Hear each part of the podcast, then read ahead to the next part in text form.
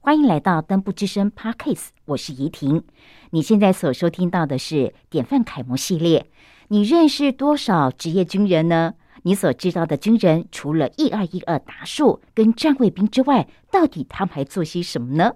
今天节目中，我们再度的为您邀访到五八四旅炮兵营的一位非常优异的。军官，那这位军官呢？现在是担任少校营辅导长王胜辉。胜辉早安，一听姐早，各位听众大家早。我们能够在节目当中跟五八四旅炮兵营合作，为大家安排典范楷模系列的这个节目，都是归功于胜辉呀。他非常的优异，因为是他一手将这个节目拉拔出来的，而且透过他的一个推荐，也让我们了解到在五八四旅的一些非常表现杰出的军事官兵。所以盛辉，其实哦，怡婷姐跟你认识也很多年了耶。当时看到你的时候啊，真的还很年轻。然后呢，虽然是年轻，可那时候我对你留下了一个非常深刻的印象，因为你做任何事情，我发现你非常的认真，然后工作能力非常的强，还有你都是笑口迎人，不说不穿军服的话，真的看不出你是一位职业军人。而且我现在才发现你在部队已经服役有十五年之久了。对，因为现在是营副老长了，然后中间又有去读书，所以呃，目前已经服役到第十五年，哎，十六年，十五十六年了，这样对。因为你的气质哦，感觉不出是职业军人之外，带给我的感觉是一个书卷味还蛮重的一个一个男人，所以我就在想，在过去这十五年的军旅生涯当中，因为也有在外头读书，所以相对的跟我们一般印象中的职业军人，我们传统印象是好像是比较封闭。比较传统，但是在你身上，我觉得你是一个很很乐观，而且是不断学习、不断挑战自己能力的一个军官。所以，能不能跟我们大家分享一下，在过去这十五年来哦，不管是你现在服役的军职职场，或者对于你个人而言，你觉得有哪些巨大的改变呢？嗯，我觉得军中其实会越来越开放，然后也越来越。呃，会试着走到营区外面，跟民众还有一些新的事物做接轨。因为像我刚呃从军校毕业，大概是就十五年前，很久很久很久之前的时候，我一开始在南部那边服务。那呃那时候就觉得军中的确是一个相对稳定跟。呃，比较封闭走自己路线的一个职场氛围，因为其实军职它也是一个公务体系嘛。那公务体系其实追求的是稳定，比较不会以创新创变为主，而是以我们稳定稳稳的发展，因为我们是一个根基。对，所以在接受一些新事物或呃一些新的尝试上，会有比较多。呃，很细很细的一些考量，像以前我是在工兵部队，然后那时候我们南部就是每一年都会办那个端午节比端午节龙舟比赛嘛，然后因为工兵的原本的那个我们有个测验，还有一个呃训练项目就是操舟。因为公民级会很多东西，对对，然后我想说，哎，我们都已经会操舟了，那我们应该也会划龙舟吧？应该感觉是差不多。我就跟长官提说，哎，还是我们可以自己组队，然后去参加市政府的龙舟比赛，那感觉非常的有趣。那我夺得名的话，好像也很好，就是一个宣传的项目，或者是让官兵觉得说，哦，平常我们好像在做这些很乏味的训练，都没什么意义。但是如果可以到真实的世界跟大家做接触，他们应该会觉得很有趣。但后来因为那个时候就因为这很早期，然后比较没有这一类军中主动对外的活动，然后又不是上面长官交办，是下面的部队自己发起去提案，所以就是呃讨论了两个多月之后，后来就留局了。对，但其实我们人都找好，就是我们自己本来说我们只报一队，后来就是弟兄非常的踊跃，还变成两队。对，就弟弟兄们是很想参加，他们觉得这很有趣。对，但是后来就很可惜，然后长官就说：“那你们如果输了怎么办？就我这国军形象在哪？或者是说这个会不会有危险？就是 那么严重吗？”对，说你们去华龙说这没有潜力呀。那嗯，那那如果怎么样，就是那怎么处理呢？就是对长官会比较无法想象说没有做过的事情。对，结果殊不知过了大概四五年之后，就变成国防部自己在推这些。哎呀，你走的太快了，就变成交办说哦，今年要有那个组队参加。对，所以我觉得国防部是一直一直不断在进步的，对，所以我觉得蛮好的，这个职场蛮好的。对，观念不断的在改变啦，对，不断的也是可以接受行职啦。对对对对，而且这几年其实有一直在推全民国防嘛，然后呃。呃，总统府那边也很支持国军的一些新安装案，就是不断的改进我们的营舍和职场环境。所以其实我觉得国军整体而言是不断在进步的。然后包含一些武器装备，其实以前可能比较老旧，但现在因为那个美军的军购啊、军售案，所以说我们有很多新的武器进来。那包含像很新的一些无人机什么的，其实国军内部也都有这些设备，然后有这些呃在训练这些操作人员。所以我觉得我们的不论是在比较软的，就是对民众这一边，或者比较硬的，就是我们原本的。训练武器这一边都是有持续不断进步的，而且我也发现，在过去这么几年来啊，我们国军弟兄也都会参加民警所举办的一些活动，譬如说路跑，对对，还有什么什么三铁，对对对，还有什么运动会，也是跟民间的可能一些单位啊什么的。而且真的哎，表现都非常的好，这个不就是也代表着说我们国军平常在部队体能锻炼真的够扎实，所以不管是参加什么样的比赛，都获得非常好的成绩。其实对于我们民众来讲的话，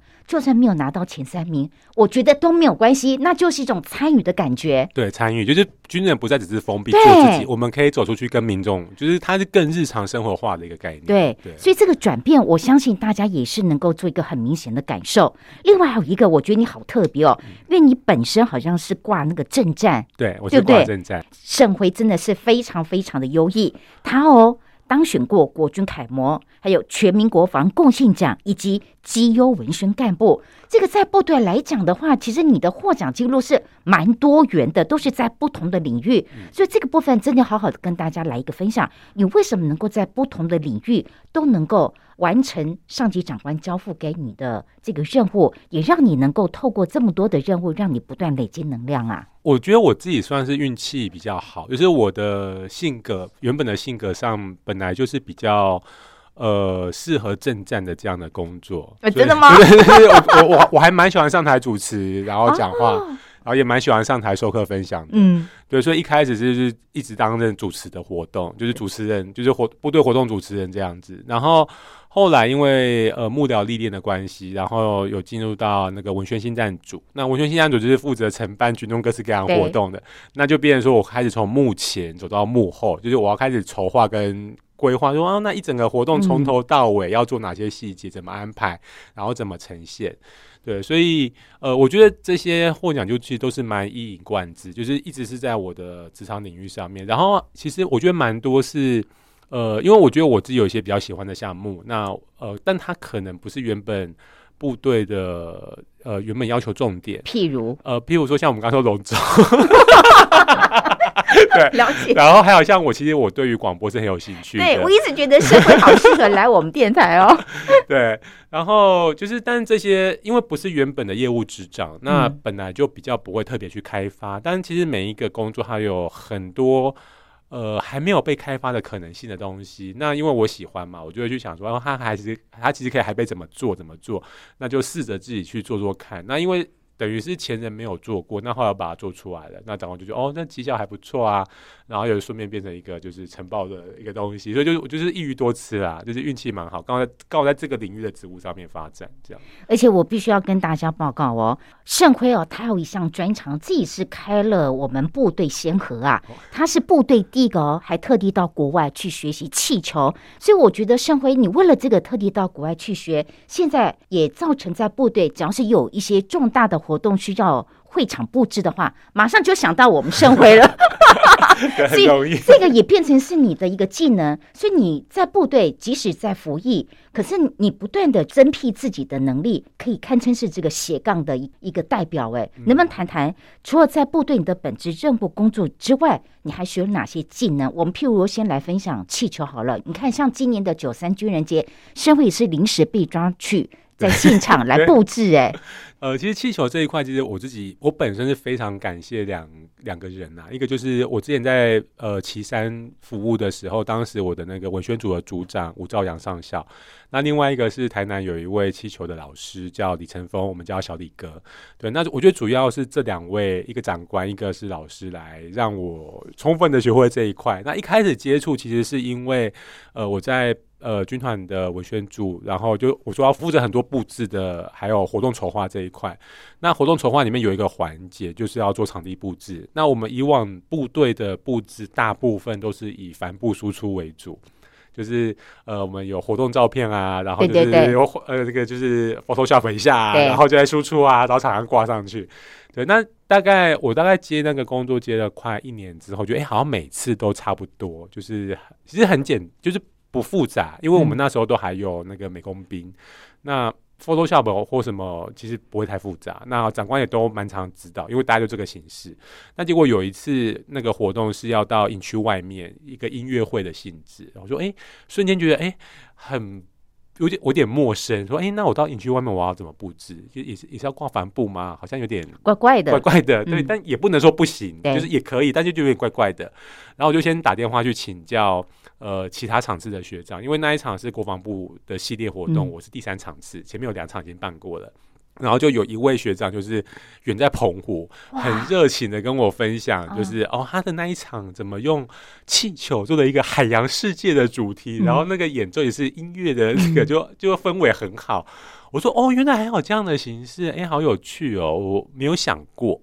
对，但是其实我之前有碰过一点点气球，但是就是没有想过它可以变成这么主题性的布置。然后从那一场开始，我就开始慢慢试着用气球来结合到部队的任务。那一开始不会很顺利，呃，我就主要两个原因啦，一个就是我本身技术也还没有到位，第二个是呃，我不太确定。可以怎么合在一起，然后让更高级的长官可以理解说气球是可以跟部队活动合在一起，因为在早期的时候，可能长官们在想要气球布置就两个点，一个就是园游会，一个就是那种婚礼。但园游会跟婚礼其实跟部队差很多对，现在看觉得还好，但当时就是快我大概一百一十二、一百一十三那个时候碰。就很很比较比较早，嗯一零二或一零三那个时候，那时候早上就没有画面，那没有画面就很容易被打枪，对，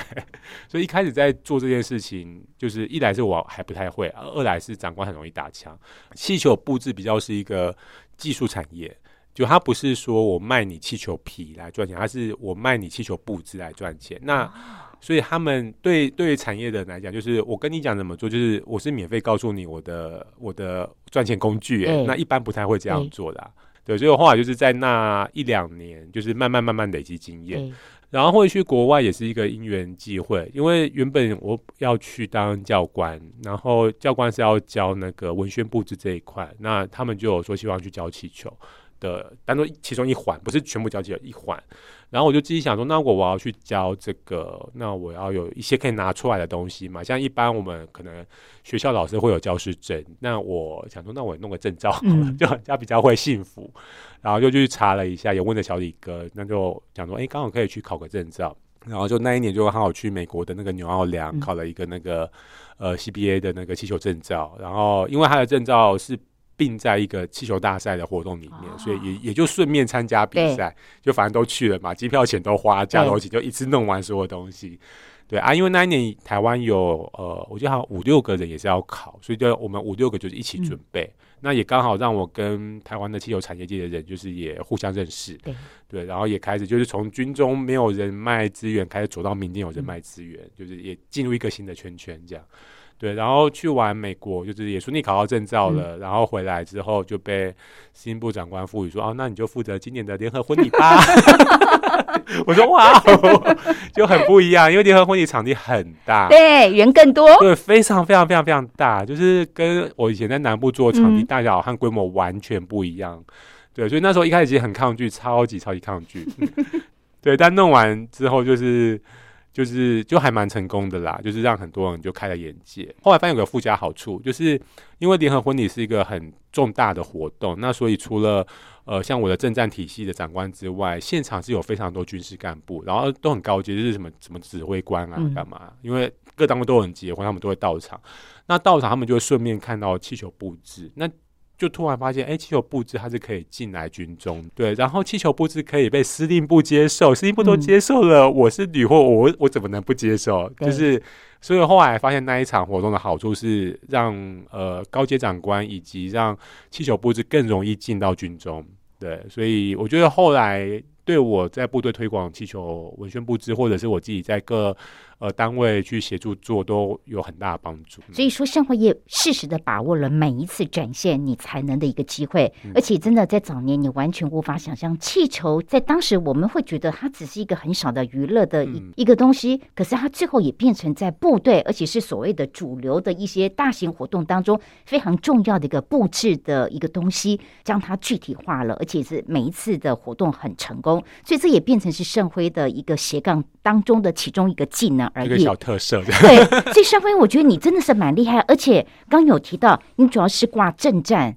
体系，因为政战干部说实在话，在过去不是说没有，但是很少能够荣获国军楷模，这个算是蛮少见的一个例子。所以你当年还记得你获选国军楷模那时候让你最难忘的事迹吗？哦，那时候其实我觉得我做了蛮多有趣的事情，就是也都不是原本部队需要做的，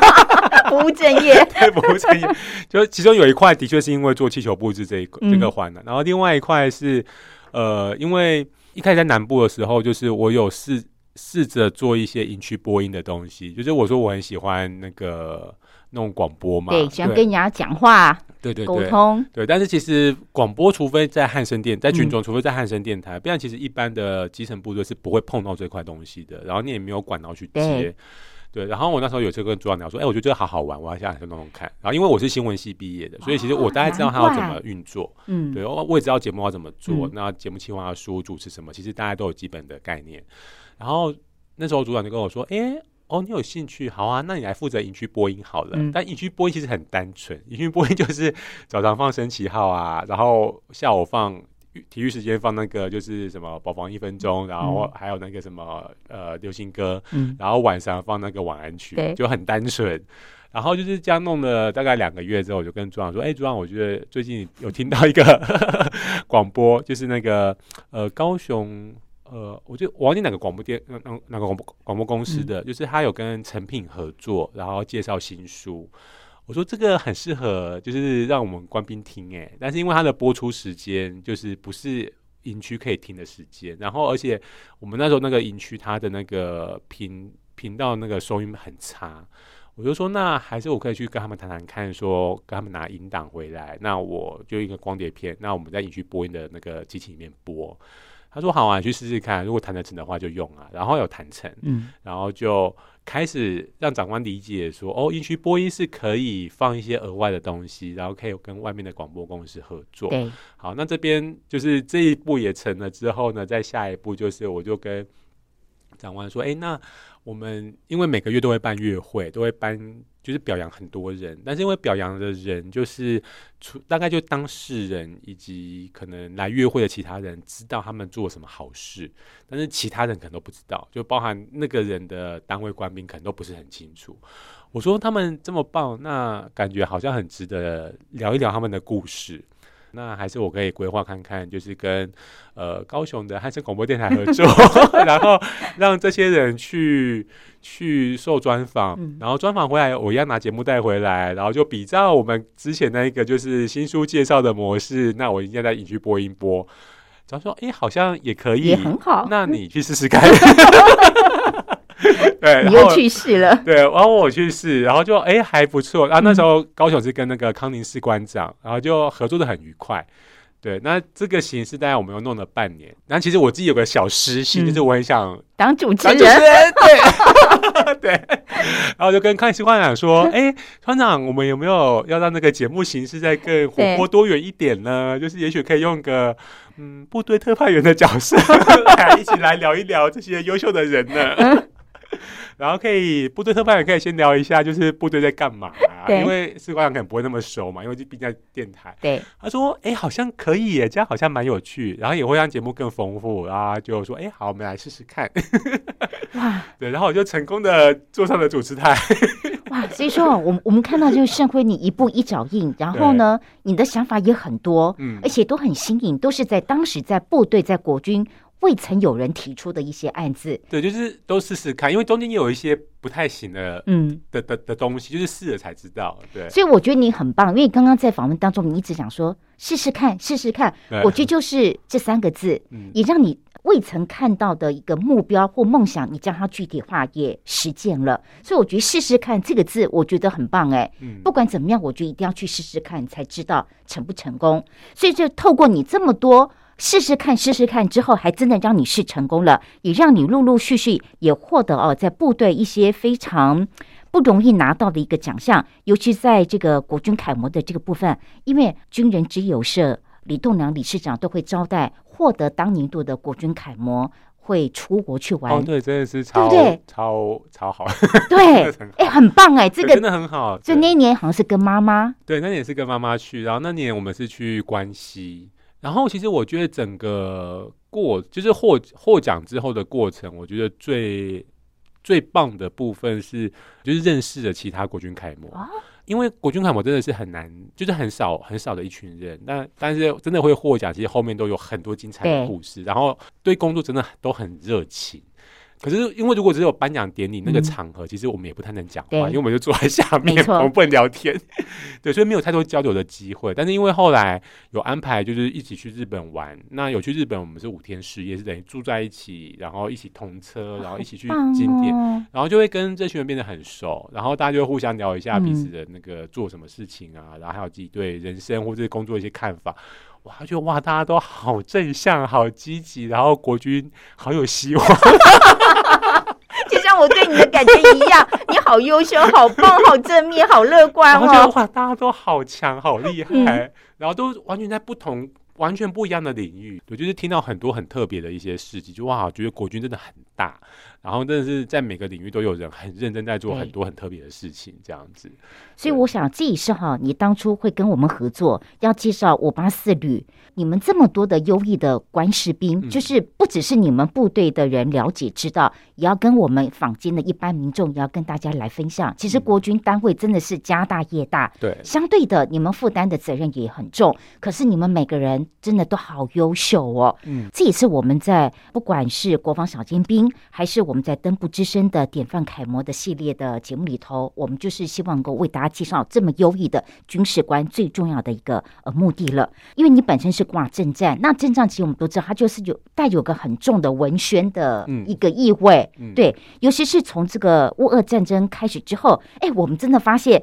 全民国防真的很重要，而且只有当民众来支持，而且是信任政府和军队的时候，我们也才能够在不对称的战争当中抵抗强敌。刚刚有提到，你获得这么多的奖项当中，其中有一个是全民国防贡献奖。老实讲，这个部分也是最近这十来年才有的，这算是部队蛮新的一个奖。请问当时你做了哪些事情来推广全民国防呢？嗯，当时其实也是尝试了一些新的东西，嗯试就是试看对，试试看。对，就那时候，就是除了民间之外，我也希望可以让部队人更认识就是国防。那那时候设想是从旅游的点切入啦。然后，因为那时候我有查一些资料，发现国防部跟文化部其实有列管所谓的呃全民国防文物遗址。然后我去找相关资讯，它其实很多，大概有一百多个点吧。然后我就一样跟汉森、高雄汉森有合作，然后有找我们在营区播音的小朋友，然后就是去把它录成一些节目带，然后变成说在我们晚上播的那个节目中，然后有一个类似小广告时间，就可以介绍那一个。哦，对，然后也把那个有放到汉声广播电台的高雄分台那边放。对，然后我觉得就是一样的概念，就是拉到现在，我现在五八四旅。那因为五八四今年就是一百一十一年很特别，是有荣获了那个呃国军模范团体，就是以旅级的名义，然后是国军国防部第一次有这么高层级的团体。荣获，然后我想说，哎、其实里面真的有很多很棒的人跟很有趣的事迹，然后呃，但是民众其实也都不知道，对 对，都不知道，所以现在才会跟怡婷姐坐在这边，我们来合作这嗯个系列，就是我们会在呃一百一十一年的年底推出一个叫“登步之声”的 podcast，然后让民众可以更了解军中到底在做什么事情，然后军人除了所谓的呃拿枪以外，嗯有没有其他的一些更多元的技能，跟更多元跟社会接轨的东西？那重点就是让民众更认识国防，我觉得认识之后才会比较支持国军。那如果都支持，那对我们有信心的话，其实对于整体的新防效果是会很好的。这样，说实在话，因为也透过我们这次跟五八四旅的合作，让我发现到，其实，在部队来讲的话，其实拥有非常优异的这些官士兵，而且就像刚有谈到，每一个获奖的官士兵背后，真的都有属于你们自己很精彩，而且甚至是很动容的一个故事。那这些故事透过分享之后，真的可以带给我们一般民众，真的有一种正能量，而且你会觉得哇，好像报考军校是一个蛮不错的一个选择哦。对，因为我觉得以往。的军人就是会有一个点，就是大家就是哦，就是做事，但我不太会讲话跟宣传。但是，呃，就好像是呃，如果花若芬芳，蝴蝶自来这样子，对。但是，就是我觉得在现代这一个争夺眼球跟注意力的时代，就是你静静的守在那一边，可能真的也很难被看到。所以，我觉得我们还是要主动出来跟大家。呃，说明以及介绍我们在干嘛，那所以也让呃部队的官兵可以主动踏出来，然后也比较会知道如何介绍军人这个职业。我觉得这样会让整个社会对于军人的形象是有一个好的转变的。对，所以军人啊。他现在角色是相当多元，他不只是拿枪捍卫国家领土，其他会在不同的场合、不同的平台，用他们的专业，用他们个人的魅力，来跟大家说明他们的工作，甚至跟大家来推广全民国防。对，所以像申辉，因为你自己本身是政战官，我很好奇，那你在日常生活里头，扣掉同袍哦，你跟我们坊间一般民间的人，你是怎么进行这种全民国防呢？其实很多方式可以进行啊，因为我现在是住在那个呃北市的一个社会住宅，那我是以提案的方式进去。那我们社宅里面就有一个那个阅览室图书空间，那因为它建制好的时候，就是都有硬体，但都没有软体，所以就是一本书都没有。对，因为后来我们里面执行服务活动的团队伙伴有一位是二手书的老板，那他就开始慢慢把一些书慢慢上架进驻上去，然后又有分门别类过做各种专区。那我就说，哎，我觉得国防很重要，那我想放一个全民国防专柜。我说，哦，他说好啊，那这一柜给你。对。然后我就去找像青年日报社啊，或者是呃国防大学啊出版的一些刊物，然后就是把它放上去，然后可以让民众来翻阅来看，然后认识更认识国防这样子。我觉得这蛮有趣的。那这第一个。那第二个是说实话，就是呃，像我是军人的身份，那其实我到，譬如说刚刚说我们那个社会住宅里面的团队伙伴，或者是到外面。跟其他的民间朋友做一些合作的服务活动，他们说：“哎哎，原来你是军人哦。”然后就看不出来，就哦，原来军人可以做这些事情，跟会做这些这些事情。所以在这个过程之中，就自然而然也会让民众们对于军人的形象和概念会更好。所以我觉得，就是在这种日常生活的过程之中，让自己在部队被训练的一些能力，然后在。日常展现出来给一般民众看，他们都觉得哦，原来军人也会做这些，哎，很有趣。对，因为像我在里面推的一些活动，呃，其实很多是部队训练出来的啦，就是像我们怎么呃写活动计划书，然后怎么执行中大型的活动，整个好几个单位一起弄一个什么事情，然后或者是说哦，我可以做气球布置啊，对，或是哎，我有安排一些人过来汉城电台做一个广播的合作系列，对，然后他们就哦，原来军人还会做广播啊。现在军人除了生小孩不会，其他都会哎。我们还会对还会对中国大陆做新房呢。对对，其实大家都不知道，但其实我们都会这些事情，很厉害。只是要让更多人知道这样。对，所以怡婷真的是很高兴今天哦，能够在国防小尖兵。或者是在我们登布之声典范楷模系列当中，那为大家邀请到我们能够和五八四旅合作推出的这个登布之声典范楷模系列的幕后的的灵魂性人物，也就是五八四旅炮兵营少校营副道长王胜辉。难得啊，你今天哦。不是幕后了，终于在荧光幕前哦进行专访，也让大家能够真正了解到你这位灵魂性的人物是多么的优异。那当然也希望之后还有机会能够继续再和盛辉合作哦。今天真的很高兴能够访问到盛辉，谢谢盛辉。好，谢谢婷姐，谢谢各位听众，非常谢谢大家收听今天的登步之声典范楷模系列节目，也麻烦你赶快到我们的 Apple。Parks 以及 Spotify 还有 KKBox 五星好评来订阅登布之声，同时也分享给我们的好朋友，或者是留言给我们。另外，也可以到我们的粉丝专业陆军装甲第五八四旅登布家族，所有最新的资讯都会在上面分享给大家哦，请大家定期锁定。我们下期见，拜拜。